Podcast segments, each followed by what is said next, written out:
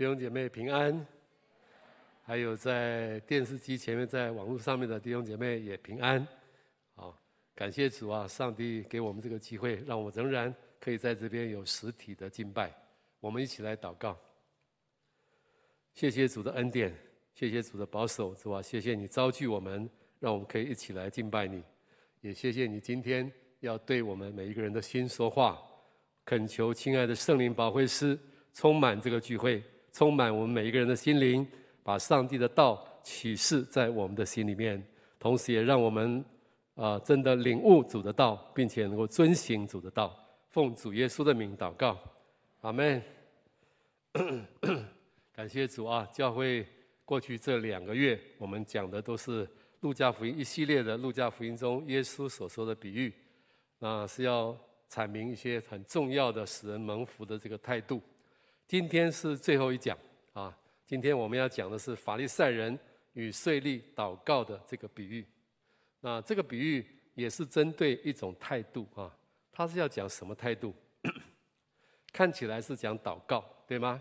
一个法利赛人和税吏的祷告，但其实他的焦点不是祷告，虽然他跟祷告很有关系啊，其实他的呃焦点是在是是天国的百姓一个非常重要。也很基本的一种态度，那是什么样的态度？从这个比喻的第一节跟最后一节一头一尾，你可以看得出来啊。第一节就是十八章的路加福音十八章第九节啊，第九节这边说，耶稣向那些仗着自己是义人、藐视别人的人设一个比喻说，仗着自己是义人，义人就是呃觉得自以为意啊，觉得自己都对，藐视别人是。觉得自己比别人都强，这个叫做骄傲啊。那么十八章的十四节这边说，因为凡自高的必降为卑，自卑的必升为高。耶稣很明显，他是在讲一种骄傲的态度。骄傲的相反就是谦卑，这是天国的百姓最重要的一个态度。呃，耶稣讲的这个其实是他呃自己呃设计的编辑的一个故事啊。这个故事不一定是。真的在圣殿里面发生，但这个故事呢，非常呃非常的这个生动啊，可以描述出来，看出来一个人的骄傲跟谦卑。那么，怎么知道一个人是骄傲或者谦卑？你看他对上帝、对人、对自己的态度，就可以看得出来。特别是你从他的祷告可以看得出来啊。那么，耶稣在讲完了一系列面对他的再来的呃有关的这个态度的时候呢，之后呢？他就讲到了这两个人的祷告，一个法利赛人和一个税吏啊，他们的祷告可以很真实的反映出来他们对上帝、对人跟对自己的态度，这也是面对主再来非常重要的一个态度。法利赛人的祷告显明他是一个骄傲的人，这边说他仗着自己是义人，藐视别人，仗着自己是义人的意思就是他信靠自己的义，他倚靠自己的义。到上帝面前来祷告，而且他又藐视别人。他上圣殿去祷告，站着祷告。其实你看这个法利赛人的祷告，他是相当有夸耀的味道的啊。他应该是站在一个很明显的、令人注意的位置上面，呃，昂首挺胸、大声的祷告。呃，耶稣说他自言自语的祷告，这句话实在是非常的讽刺啊。他明明是在祷告，可是耶稣说他是自言自语。因为他是讲给自己听，他不是讲给上帝听，上帝也不愿意听他的祷告啊。他说：“神啊，我感谢你，我不像别人勒索、不义、奸淫，也不像这个税吏，我一个礼拜禁食两次，凡我所得的都捐上十分之一。”哇，听起来呃看起来是感谢对吗？但是内容却是控告，是不是？他在控告别人，他在陈述别人的罪状。他又像在炫耀自己在宗教上的虔诚，那么他一个礼拜禁食两次，旧约的律法啊，并没有规定一个礼拜要两次，最多的是在撒迦利亚书说一年四次，那么还有一个地方讲呢，每年的赎罪日要禁食一次，他每周禁食两次，算是已经高标准，啊，超越这个律法上的标准。他说凡我所得的都捐上十分之一，哦，这也是非常高的标准。凡我所得的，注意啊，我全部的收入，每一笔的收入，我都献上十分之一，做得很完美。用我们现在的处境来讲啊，大概是这样了。他大大小小的收入呢，包括他的薪水啦，包括他的年终奖金呐，包括他得到的礼金呐，包括他意外发票中奖的钱呐，啊，甚至包括他的五倍券啊，那么他全部都献上十分之一，他做得非常的完美，非常的完美啊！你从他的祷告里面，你可以看得出来，他认为他自己很棒，他认为别人很差，在他的眼睛里面没有上帝。上帝不见了，他在自言自语啊。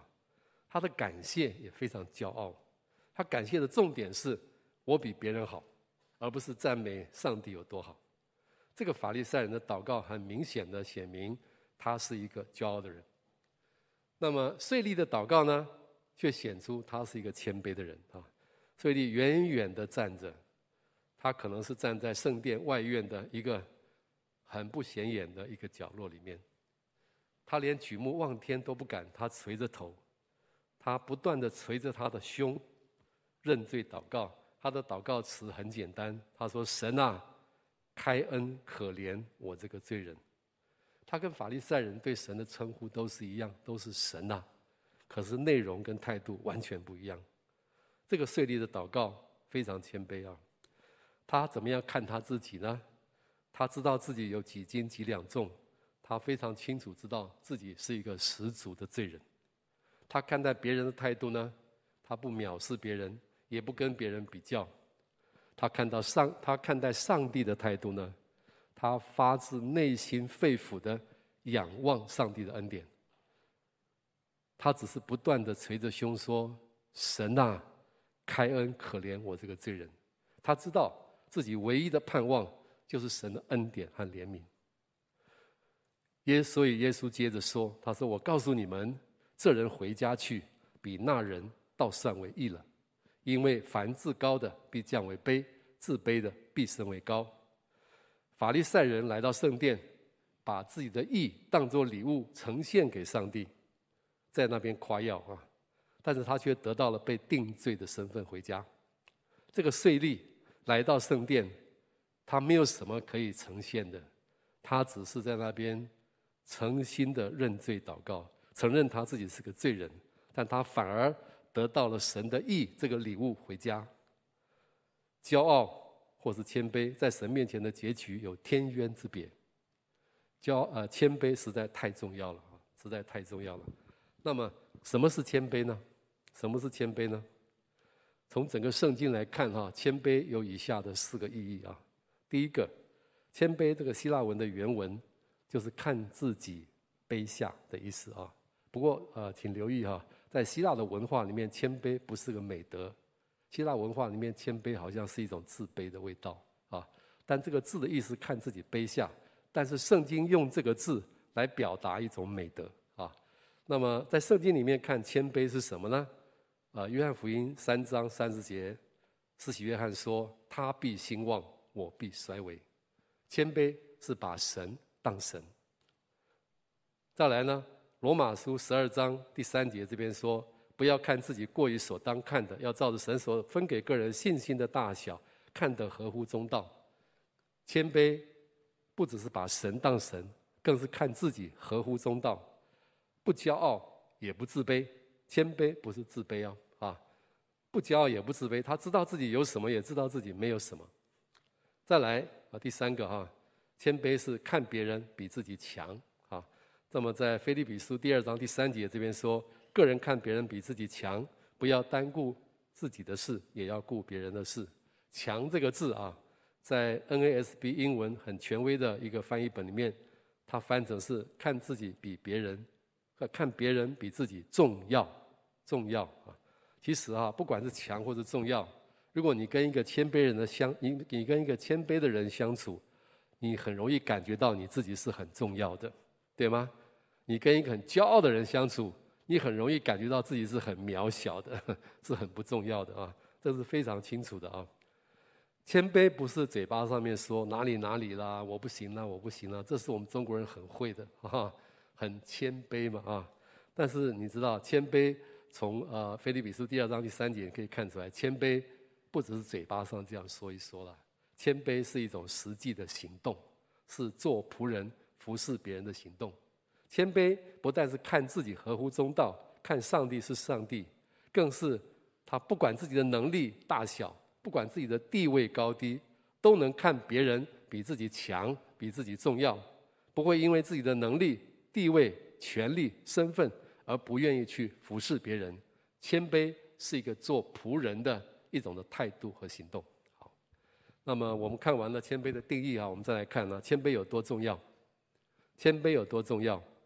至少有四个方面讲出来谦卑的重要。第一个，谦卑的人才能够进神的国。马太福音十八章三到四节这边说：“我实实在在的告诉你们，你们若不回转变成小孩子的样式，断不得进天国。所以，凡自己谦卑像这小孩子的，他在天国里就是最大的。不是说呃，我们骄傲的时候，神生气就把我们赶出天国的门外，不是啊，而是那个骄傲的人，他根本不甩上帝的恩典。”他就把自己自绝于天国的门外了。那么第二个呢？谦卑有多重要？谦卑的人被把骄傲的人被神阻挡。彼得前书第五章第五节这边说：“神阻挡骄傲的人，赐恩给谦卑的人。”没有神的恩典，损失可大了，对吗？啊，不但不能侍奉，不能工作，连生活都会出问题啊。那么第三个呢？谦卑有多重要？骄傲的人。被人也被人阻挡，他不但被神阻挡，他也被人阻挡，他的人际关系不会很好，通常是很糟的啊。人讨厌骄傲的人，而且有一个现象很有趣，越骄傲的人越讨厌骄傲的人。如果你看到一个骄傲的人，你就非常非常的讨厌他，你可能要小心啊，啊，你自己可能就是很骄傲的人，这是很有趣的一种心理的状态啊。人对跟自己有同样的缺点的人，常常是很排斥的啊。那么，骄傲的人无法凝聚领袖，做一个真正的领导者啊。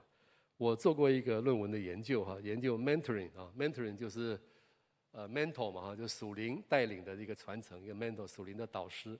mentoring 对于塑造传道人的帮助有多大啊？我做过这样的一个论文的研究。那里面我有一点发现非常有意思哈，我发现一个骄傲或者自我中心或者掌控的领袖啊，他可以虽然可以得到一些人，啊，他传福音得到一些人，他牧养得到一些人，他的牧区渐渐的变大，但是他没有办法得到领袖。所谓领袖就是具有领袖特质的跟随者。那么这些领袖啊，起先跟着他。在他能力还不成熟的时候，会顺服这个这个骄傲的这个领导者啊啊，而且跟随他。但是，一旦他们可以独当一面，能力成成熟的时候，他们就因为不服这个领导者的掌控跟骄傲、自我中心而离开他。谦卑，像仆人服侍人的这种领袖呢，却可以把领袖一直累积起来，成为一个大的团队。这个正是耶稣所说的啊！你们中间谁愿为大？就必做你们的用人，谁愿为首，就必做众人的仆人。大家不要羡慕很大的教会，越大的教会，那个主任牧师、那个领导人是越辛苦的仆人。他能够服务很多的人，他才能够带一个很大的教会。大的教会不是用那个人的能力累积起来的，是用他的谦卑累积起来的。啊，这是我在做研究的时候。呃，有一个非常有趣的发现哈。好，第四个，谦卑，呃，是耶稣做我们门徒训练的时候最看重的一个品格，也可以说他是福音工人非常非常重要的品格哈。那么福音书里面，我们读耶稣的生平的时候，马太、马可、路加、约翰，你会看见啊，耶稣生平的最后那一段时间，半年到一年左右的时间，他做最多的训练就是谦卑，啊，因为这段时间里面，他曾五次预言自己要受难。他会受长老、祭司长、文士许多的苦，并且被杀，第三天复活。门徒听到他这样说以后呢，门徒的反应很奇怪，他们听不懂，又不敢问。只有彼得还蛮勇敢的说：“主啊，万万不可如此！”也就是说，撒旦退我后面去，有没有？那从此后就不敢问，不敢问做什么事，就开始争大。每次耶稣一讲这个，他们就开始争谁是老大。可能他们心里想：哇，耶稣快走了，那这个掌门人接下来是谁呢？啊，他们开始争大。你可以看见哈，那耶稣每一次都借着这个机会教导他们谦卑的功课啊。我们看到很多很多段圣经都是这样讲的哈。甚至耶稣在最后晚餐的时候，还要为他们一个一个的洗脚。为什么要给他们洗脚？就是要叫他们学谦卑的功课。耶稣用他的榜样洗，洗到彼得的时候，彼得不肯，对不对？耶稣跟他说：“我若不洗你，你就与我无份了。”把彼得吓坏了。他说：“那这样子全身都要洗啊，很有趣啊那一段。”那耶稣说“无份”是什么意思？“无份”基本的含义，并不是说你要。除了受洗以外，还要有一个洗脚礼才可以得救。他根本，他基本的救恩不是救恩得不得救的问题，他基本的含义是什么呢？是生命传承的问题。那么就是说，你你是要得到呃这个使徒的，你呃在使徒的工作上有份呢，你要得到耶稣的谦卑的服侍、无条件爱的生命的传承，你才可以有份。你要在这件事上跟我有团契，你才可以做一个使徒啊。那么，其实耶稣就是一直在训练门徒的这个谦卑。彼得学到了没有呢？其实彼得很晚很晚才学到。啊，你知道哈？呃，耶稣复活以后，彼得虽然比较谦卑了啊。耶稣问他三次：“你爱我吗？”他说：“主啊，你知道。”但他心里忧愁，其实他已经谦卑下来了啊。但是过后，耶稣说：“你要殉道。”哈哈，那彼得又开始骄傲起来。怎么说呢？彼得一听耶稣说将来你要殉道。他转身一看，耶稣所爱的门徒就是约翰也在那里，然后就说：“那他呢？”啊，耶稣说：“你管他，你跟随我就好了。”你看，又碰了一鼻子灰啊！彼得什么时候学到了？他在彼得前书五章一节的时候，可以看得出来他学到了。他说：“我这做长老，做基督受苦的见证，同享后来所要显现荣耀的，劝你们。”彼得甚至最后倒定十字架，他都甘心乐意啊！你可以看见。呃，跟随耶稣，耶稣做门徒训练是一直不停的在做，就是谦卑是最重要的一个品格啊。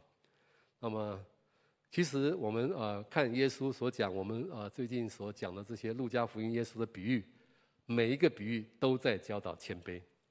比方说啊，呃，上个月我们讲的仆人等候主人的比喻，就是警醒忠心的态度啊，这是在讲谦卑啊。忠心等于信信心，信心就是听主人的话。做仆人的就是要主人交代什么就做什么，听主人的话，热心的坚持到底的做，只等到主人回来，这就是谦卑。忠心的基础其实就是谦卑的听主的话，谦卑的听主的话啊。那么，所以呃，谦卑这么重要，那如何才可以做到谦卑？容易做到谦卑吗？啊要做到谦卑，要有三件事情啊！我要跟大家分享啊。第一个，你要先知道不容易，你要先知道罪人按照一个堕落的人的本性，我们是没有办法谦卑的啊。不但没有办法谦卑，而且常常我们是骄傲的，或是自卑的。骄傲跟自卑是一体的两面啊。但是就是没有办法看自己合乎中道，就是谦卑啊。骄傲的人啊，你看啊，耶稣为门徒洗脚了，约翰福音十三章那一段啊。那一段的背景是按照犹太人的习惯，要有人给他们洗脚的，要一个仆人来给他们洗，甚至要两个仆人给他们洗。但是那些门徒看看呢，没有预备那个仆人，他们心里面心照不宣，都在等某一个人会起来给别人洗脚，但是都没有人起来洗哈。但是他们万万想不到，耶稣竟然呃离席站起来，圣经讲得很清楚，耶稣就离席离开他的座位，站起来脱了外袍。束上毛巾，这是标准的仆人的动作。门徒吓坏了，他一个一个的洗，一个一个的洗。那么你们有被人家洗脚过吗？我以前有一次机会参加一个洗脚礼啊，有一个老牧师，一个外国老牧师，他为我们所有人洗。他洗到我的时候，我浑身不自在，因为我只能看见他的脑袋上面那个秃头的那个白发。几乎快秃的白发，他大概七十多岁了，啊，他就洗得特别的仔细，不但脚背、脚底，还有那个脚趾头中间都去搓，用肥皂洗，用水再洗干净。我很不安，是因为我有香港脚啊，啊，我怕，但是他很坚持哦。每个人的脚形形色色，各式各样，有人有灰指甲啦，有人有像他一个一个洗，哇，我真的很深刻、很深刻的一种一种体验啊。那么你就可以了解哈，为什么洗到彼得的时候，彼得说千万不可以洗，有没有？他看到这一套，他实在吓坏了。这是应该是一个很卑贱的仆人做的工作，怎么可以让这么崇高的主他来做这样的事呢？骄傲的人离不开自己的那个宝座，放不下自己的地位、自己的面子、自己的身段。他们总是以为地位高的应该被地位低的人来服侍。彼得的拒绝，表面上看是谦卑，骨子里面是很骄傲啊，因为他里面有一个信念是很难打破的，就是小的服侍大的。事实上，他认为自己最大，他们也不停地在增大，对吗？啊，那么骄傲这个东西哦，最麻烦的地方就是它很难发现，它以一种非常诡诈的方式存在着我们的里面啊。其实骄傲就是原罪。就是我们的罪性，就是肉体。亚当夏娃犯的原罪就是骄傲，就是自我中心啊，就是自义。有人说，骄傲是最后才会胜过的一种罪。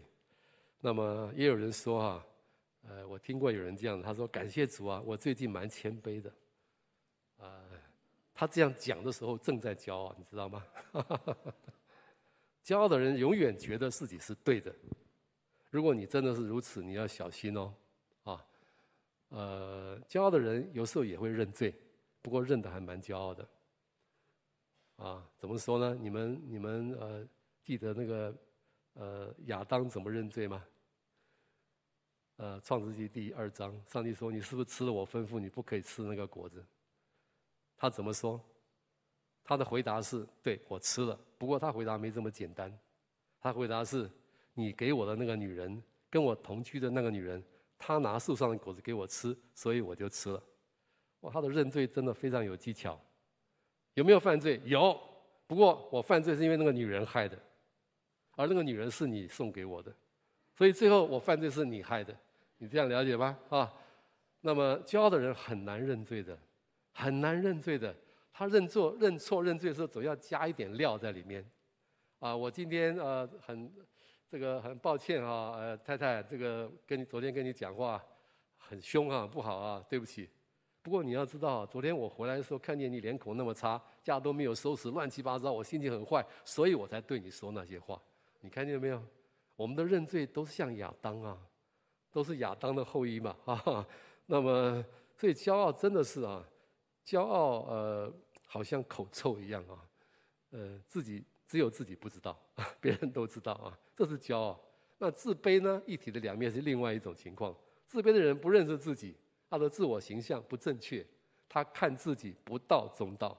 骄傲的人看自己过于所当看，自卑是看自己低于所当看的啊。那么耶稣完全知道他自己是谁，在约翰福音十三章，他为门徒洗脚以前，那里有四个知道，他知道自己是从哪里来的，他知道要往哪里去。他也知道时间到了，那么上帝已经把万有都交在他的手里面了。他知道自己的价值，他肯定自己的能力和价值，所以他站起来为门徒洗脚。请注意啊，谦卑的人是非常自自重的人，他知道自己是谁，他知道自己有什么，他知道自己没有什么。但是自卑的人却不是这样，自卑的人看自己太低啊，所以他不容易欣赏跟肯定别人。因为他花太多的力气注意自己，担心别人不肯定他，别人称赞他，他就很高兴；别人如果贬损他，他就很痛苦，他会大起大落啊。他容易嫉妒别人的长处，怎么可能看到别人比自己强呢？他也很容易因为别人的一句话受伤，别人对他的建议，他会当成是责备，他会很生，容易比较容易生气啊，容易感觉到别人不尊重他，那。当然，他更不可能去服侍别人啊。那么，骄傲跟自卑，我想是一个堕落的人的本性啊。我们需要知道，我们常常不是骄傲就是自卑，我们真的很难。我们需要靠着神的恩典，让我们可以做一个谦卑的人啊。那么好，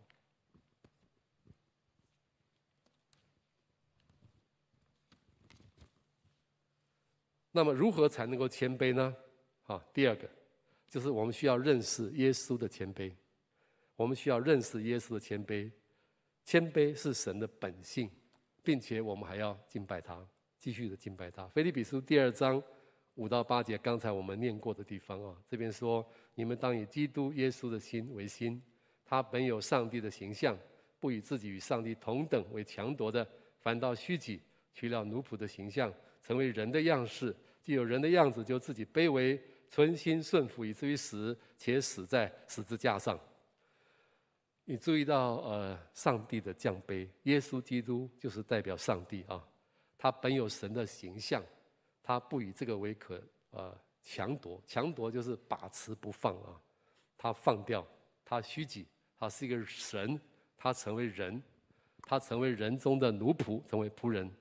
他成为奴仆呢，又存心顺服，以至于死。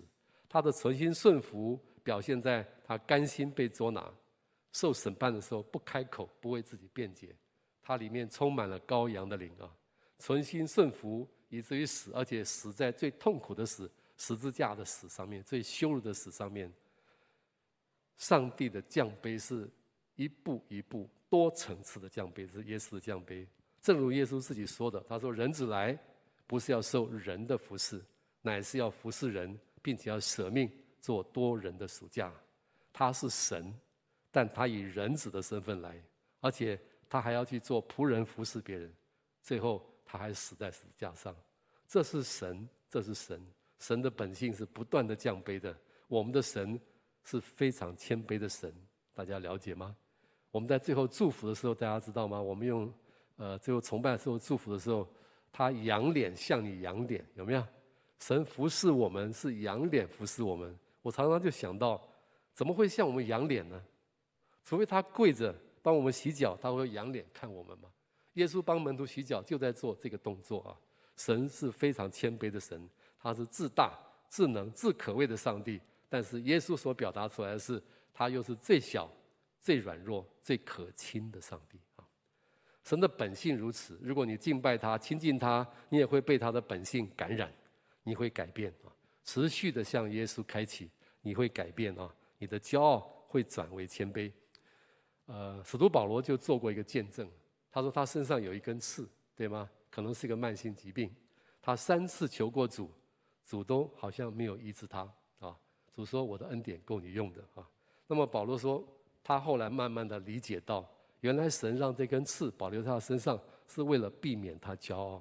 他说，因为我得的启示太高，为了避免我的骄傲呢，上帝容许这根刺在我的身上。所以那个时候保罗就说。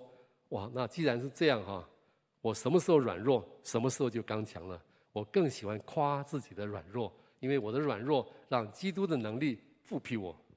这个叫做谦卑，这个叫做谦卑啊。那么保罗真的也在侍奉里面学到了谦卑啊。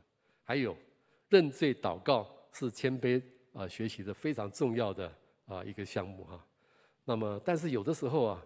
我们的认罪认得很骄傲啊！刚才我讲过了哈，亚当的认罪认得很骄傲啊，但是神会带领我们呢，让我们学习认罪，向神认罪，向人认错。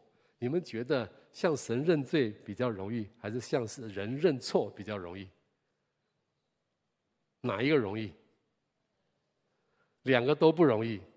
不过呢，向神认罪好像比较简单一点，对吗？向人认错，有时候像死掉一样。那么我在神学院里面学习的，我记得大概是第一次我真正的跟人家认错。啊，以前呢都是轻描淡写，哎呀，对不起啊，那种。那一次我那那次是这样，有一次我们神学院的同学开会，我对一个同学讲了很不礼貌的话哈。那么我觉得应该是得罪他了啊，因为他跟我的关系就很快就疏远了，不跟我讲话了。哦，我心中很不安啊！有几天我在灵修的时候，一直想到，我觉得应该要去跟他认错，跟他沟通一下哈，跟他跟他说对不起。但是我一直很担心，我也放不下这个面子，而且我很担心说，万一我跟他认错，他又说没什么没什么，那我不是更没面子吗？啊，那么就很复杂，你知道吗？我就一直一直拖啊，一直没有，已经好几天了，我看至少有三天了啊。那呃，后来有一天我在华神啊一楼上厕所，华神有很多楼层都有厕所，那天都很满，我跑到一楼去上厕所。我在上厕所的时候，那个感觉又来了，就是你要向他认错。哦，可是我很烦呐，那么老是这个声音到底是圣灵的声音，还是魔鬼的声音，还是我自己的想法？还是我的良心太过敏感？什么？哎，我就很烦。后来我就跟神做了一个祷告，我就说：主啊，如果哈、啊、真的是你要我去认错，请你让我等一下上完厕所一出门就遇到他，第一个就看到他，第一个看到他，不能第二个，要第一个啊。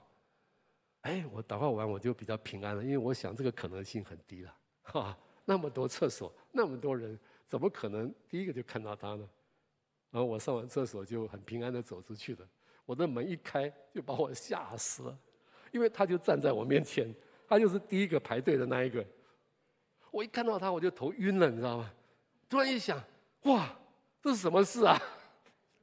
那 我就赶快把他拉到一边去。我就因为我刚才跟神祷告完了，就好像，就好像神就就在那里，就说对，就是我的意思，就是我的意思，连我的祷告。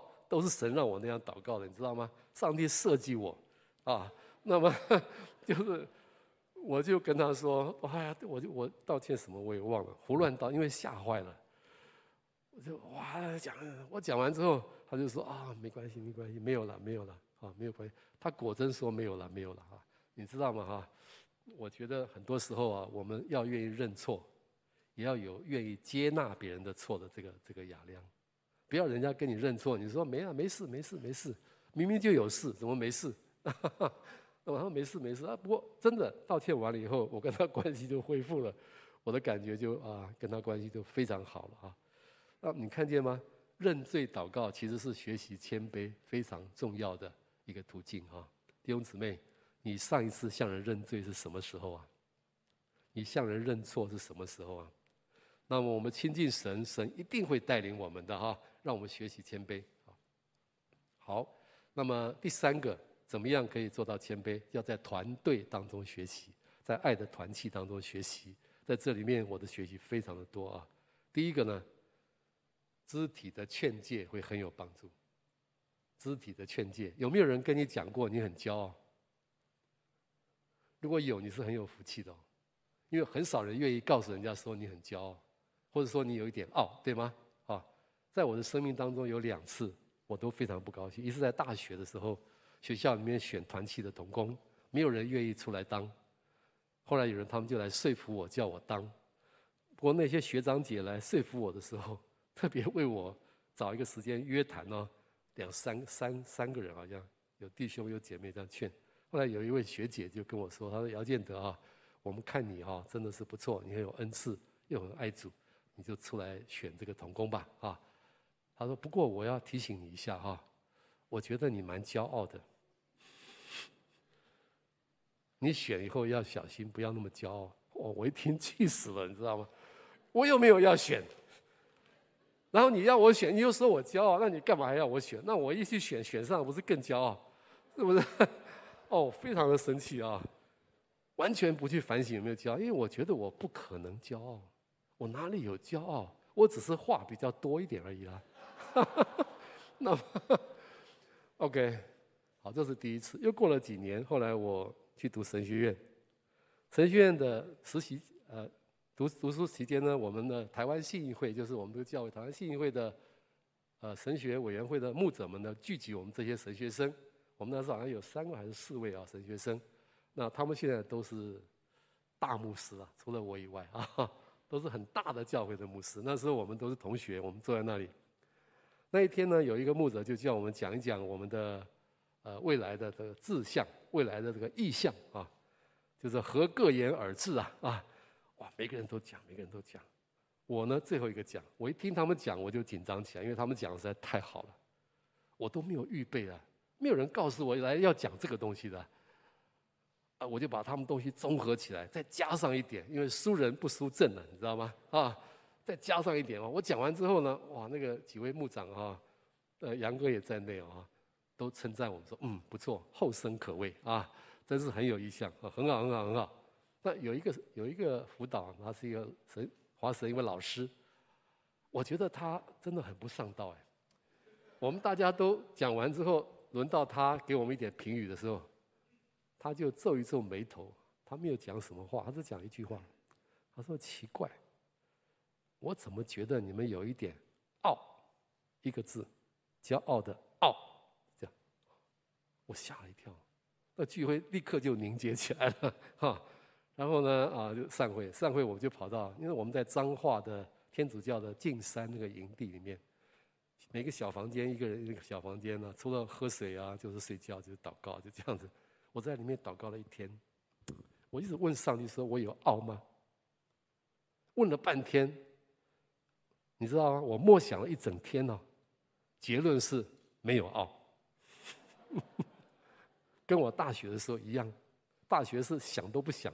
不可能奥，这还想了一天，觉得我怎么可能有奥？如果有奥，就是他们呢、我才不奥呢。哈哈，那些人蛮骄傲的这样子啊。其实我那个时候是很骄傲的，因为我自己觉得我比那些老传道人好，我们那时候的老传道人好。我觉得我如果出来当传道人，教会一定会复兴的啦。啊，那么三年以后有一天，啊、呃。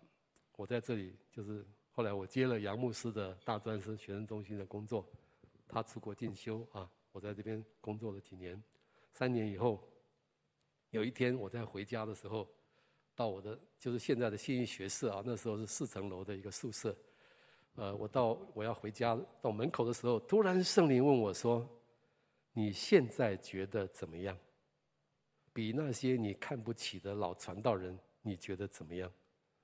哇！我在那边半个钟头没有办法进门，我左思右想，觉得很难过。为什么很难过？因为我觉得我跟他们差不多，不比他们强。因为呢，虽然我讲道比他们好一点，但是别人不一定会因为我的讲道而有什么改变。倒是不少人啊，礼拜二就忘记我讲什么了。礼拜天讲的哈，我礼拜二去问一些大专，他们都记不得了，都只记得我讲的笑话。而且那个笑话跟那个道也没什么关系啊！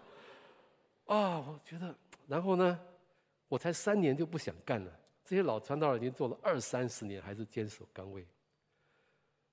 他们的人数都没有减少，我所牧养的人数逐年减少。为什么呢？因为杨牧师哈，他那时候牧养了两百个大专生，他交给我，他就出国了。我每年少二十个，递减。为什么呢？因为大专生每年都会毕业四十个。我再得到二十个，那就不是少了二十个吗？每年都递减，做大专生工作很不容易的，你知道吗？因为每年都会毕业，都会走啊，不像做成人啊，都是很稳定嘛，是不是？我觉得哇，我实在是很差哦。然后呢，后来我发现我的个性又很软弱，很容易受伤，等等等等啊。那天我很难过，我跟主说，啊，我真的发现我的骄傲。那么求你赦免我。然后更劲爆的是什么呢？又过了一年，我回头看那件事的时候，我发现我自己当时还是相当的骄傲，因为并不是跟老传道人差不多，而是差很多了。谦卑的功课真的深不可测啊！我不敢说什么时候我已经学会了，但是我发现一件事啊，你只要持续的向主敞开，你一定会越来越谦卑，你会看见自己的骄傲。其实看见自己骄傲，这就已经开始谦卑了，对吗？啊，对我的例子来说，真的是这样。如果有人告诉你你有一点傲啊，你不要生气哦，你要感谢他哦，因为谁愿意冒这么大的风险告诉你，哎，老兄，你有一点傲哦。那如果有人真的愿意跟你讲，你要非常的感谢他哈。肢体的劝诫是非常重要的。第二个呢，榜样的学习。那么在爱的团契中。被服侍，接受别人的服侍，是一个学习谦卑很重要的观点的的地方哈。那么耶稣所以坚持在最后晚餐的时候为门徒洗脚，也是因为这样子哈。那么有一次我在呃讲道的时候呢，我记得也是神学生的时代啊。那么礼拜天要讲到了，我到了礼拜五还不晓得要讲什么，非常紧张啊。礼拜五我们有一个同学的一个学生的祷告会。其中有一位刚刚受洗的姐妹，就小声问我说：“姚哥，你有什么需要我们为你祷告的事吗？”我觉得很特别啊，那个人才受受洗不到一年啊，那个姐妹。那么我就呃，我就跟他说了啊，我说礼拜天我要讲道，我还不晓得要讲什么，请你为我祷告。那等一下我们祷告的时候，他就开口了，轮流开口祷告啊。他说：“主啊，求你帮助姚哥，他礼拜天要讲道，他还不晓得要讲什么，求你给他。”哦，我听他的祷告，我真的觉得很羞愧哎！我说你自己为我祷告讲，你干嘛要在大大庭广众这样宣布？礼拜天要讲到，我礼拜五中午还不晓得要讲什么，这还算是什么传道人啊？那然后，哎呦，他就这样为我祷告，我很羞愧啊。但是很奇妙哦，之后这个祷告会继续在进行半个小时之内，曾让我想到一些需要，想到一些经文，想到一些例证，有一篇很好的信息已经组织完成。你知道，常常讲道的人都知道啊，那个信息产生出来是不简单的事情。那是创造性的工作啊，就好像一个艺术品一样，它在我的脑海里面已经形成了一篇信息。我虽然还没有写下来，我还没有讲，但是我已经知道，那是一篇非常好的信息。你知道吗？就是因为这个小姐妹的祷告，让我很不好意思的一个祷告，上帝赐信息给我。上帝告诉我说：“建德，你需要弟兄姐妹为你祷告，你的服饰需要弟兄姐妹为你祷告。”那么从那个时候开始哈，我常常请别人为我的讲道祷告，几十年了，我的讲道都是靠弟兄姐妹的祷告撑起来的，同意吗？真的是这样啊，真的是这样啊，代祷的服饰非常非常的要紧啊，非常非常的要紧。那我再讲到一个我在团队中的一个学习啊，呃呃一个榜样的问题哈，就是傅立德牧师，呃对我的影响是非常大啊。我记得我刚刚那个时候大学毕业来台北，呃，准备要选择前面的道路的时候，是要出国呢，还是要呃留下来读研究所呢？等等啊。那一天我来参加真理堂的崇拜，我那之前只来过一次啊。那时候真理堂在台湾信义会算是最大的教会，教堂也很长，我们旧的教堂很长啊。那我就呃听，我坐的蛮前面的。那傅牧师，我第一次听他讲道。我非常惊讶，这个外国人怎么国语讲这么标准，一点美国音都没有哎！如果你不看他，你会以为他是中国人，是这样的啊。而且他讲的特别短，二十五分钟就讲完了。哦，我好高兴哦！我很少参加崇拜，讲这么精彩又讲这么短的哈。很多崇拜都是哇，讲的实在不精彩，不晓得他在讲什么，又讲落落等啊，讲的很长，都听不懂啊，一直讲，一直讲，一直讲。他很快就讲完了，讲完了就下来。我说哇，好特别啊！我印象很深刻。那么讲完道之后呢，呃，那时候牧师还有一个习惯，就是要走到门口去跟大家握手散会。那因为那时候只有一个门，我们现在门太多了，不晓得在哪里握手了哈。那么，那那一次我很慢出去，我最后几个才出去的，那都没有人了。牧师看到我出来，我就很礼貌的握握手，说：“傅傅牧师，谢谢你，你讲的真好。”他那一天哈，不晓得哪一根筋不对啊，然后他就不放手啊。握完了还不放手，就问我说哪里好？我我说哇，啊没有，我们中国人都说哪里哪里了。那你说哪里好？我马上想到了什么？国语讲得很好。但是你知道吗？啊，我没有讲出口，因为这个东西不是称赞，你知道吗？这不能称赞一个传道人国语讲得很好，这这算什么呢？可是还好，我真的知道他讲的蛮不错，有两点讲的很好，啊，我就跟他讲啊，那就这一点啊，这一点这样。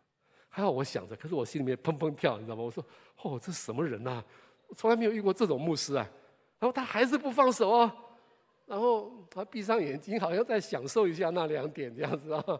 嗯，睁开眼睛跟我说，嗯，我觉得那两点确实是不错。哦，我又吓到了，哦，这个人怎么这么骄傲呢？问我哪里好，我跟他说哪里好，他应该说感谢主啊，谢谢你啊，对不对？他不是，他说我觉得那两点确实是不错。哦，我那天头晕晕的，差点摔倒，从楼上走下来。我就想说，我遇到了一个很特别的人，这个人是外国人，他不是中国人，外国牧师，他到底是怎么回事啊？你知道吗？我后来慢慢慢慢的认识认识傅牧师，我才知道这个牧师。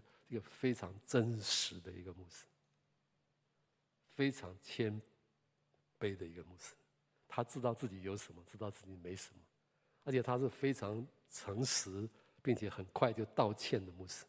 我刚刚讲认错，傅牧师的认错真是吓死人，吓死人的快。怎么说哈？后来我做了童工，跟他一起祷告，我们早上举行早餐会啊。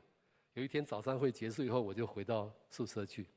从这边走到我宿舍大概三分钟，我走得快，不要五分钟，我就回到四楼我的家里，坐下来准备吃早餐。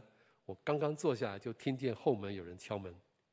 那么，因为那是女生宿舍，一二三楼啊，所以一般人不能走里面，要走外面后面的防火梯。我就听到一个声音，走啪啪啪，就一听就知道是个老年人，很辛苦的上那个楼梯，走上来敲敲门。我想说，哎，这一大早怎么会有老年人来找我呢？我牧养的都是年轻人呐，啊，然后呢，我一打开啊，看是副牧师哎，我看到他，我说吓一跳，我说副牧师。我们刚刚还在开会，你现在应该是去吃早餐嘛？你现在来我家干嘛？他说，他一开了门就过来，就抱着我说：“建德，请你原谅我好吗？因为我刚才对你讲话很不礼貌，请你原谅我好吗？”哇，我又吓到了。他常常吓到我，他对我讲话不礼貌啊，好像有，但是其实我没有特别感觉到什么不礼貌啊。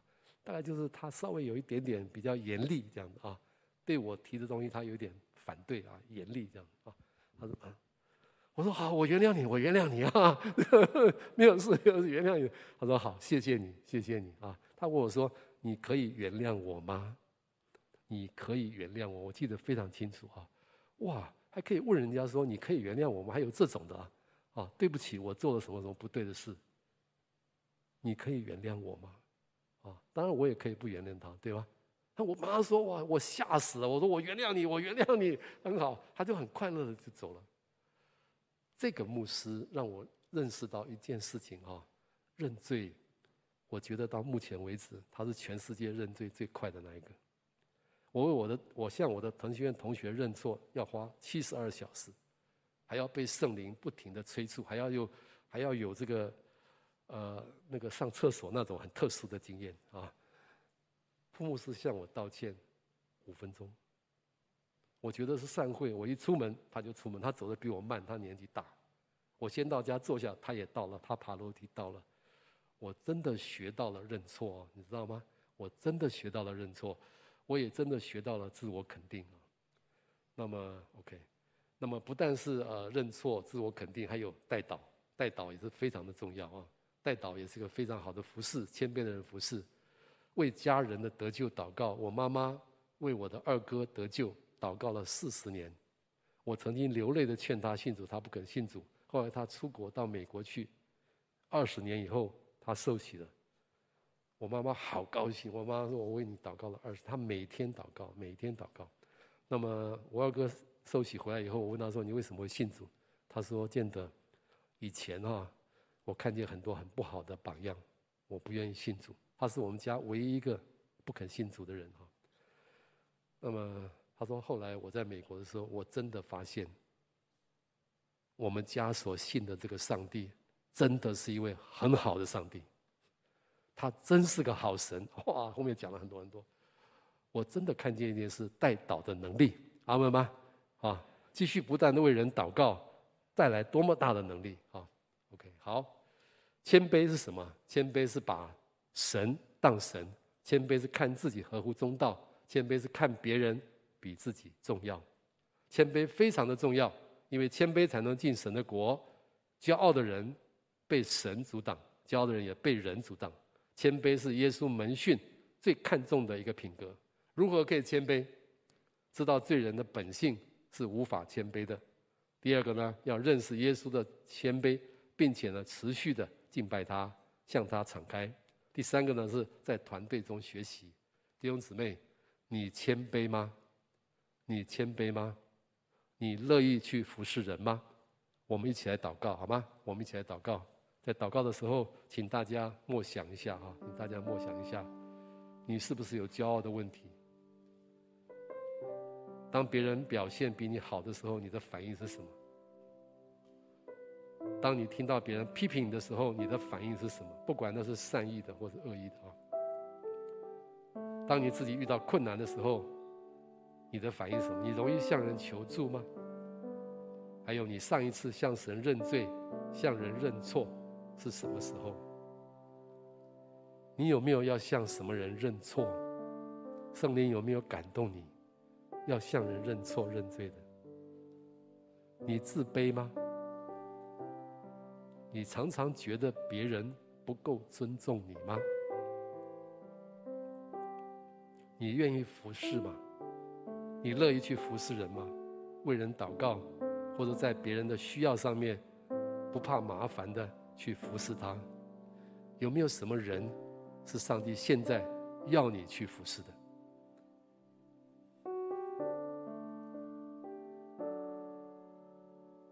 我们一起来祷告，主耶稣，我们赞美你，我们赞美你，谢谢你今天对我们讲述这个谦卑的道。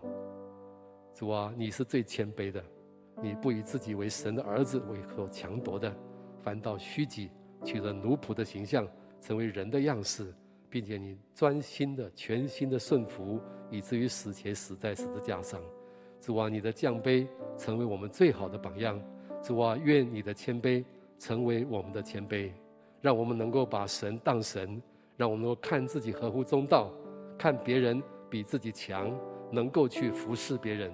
主啊，拿去我们里面的骄傲，拿去我们里面的自卑，用你的爱充满我们每一个人的心，让我们可以做一个谦卑服侍人的人，让我们可以做一个谦卑向人向神道歉的人。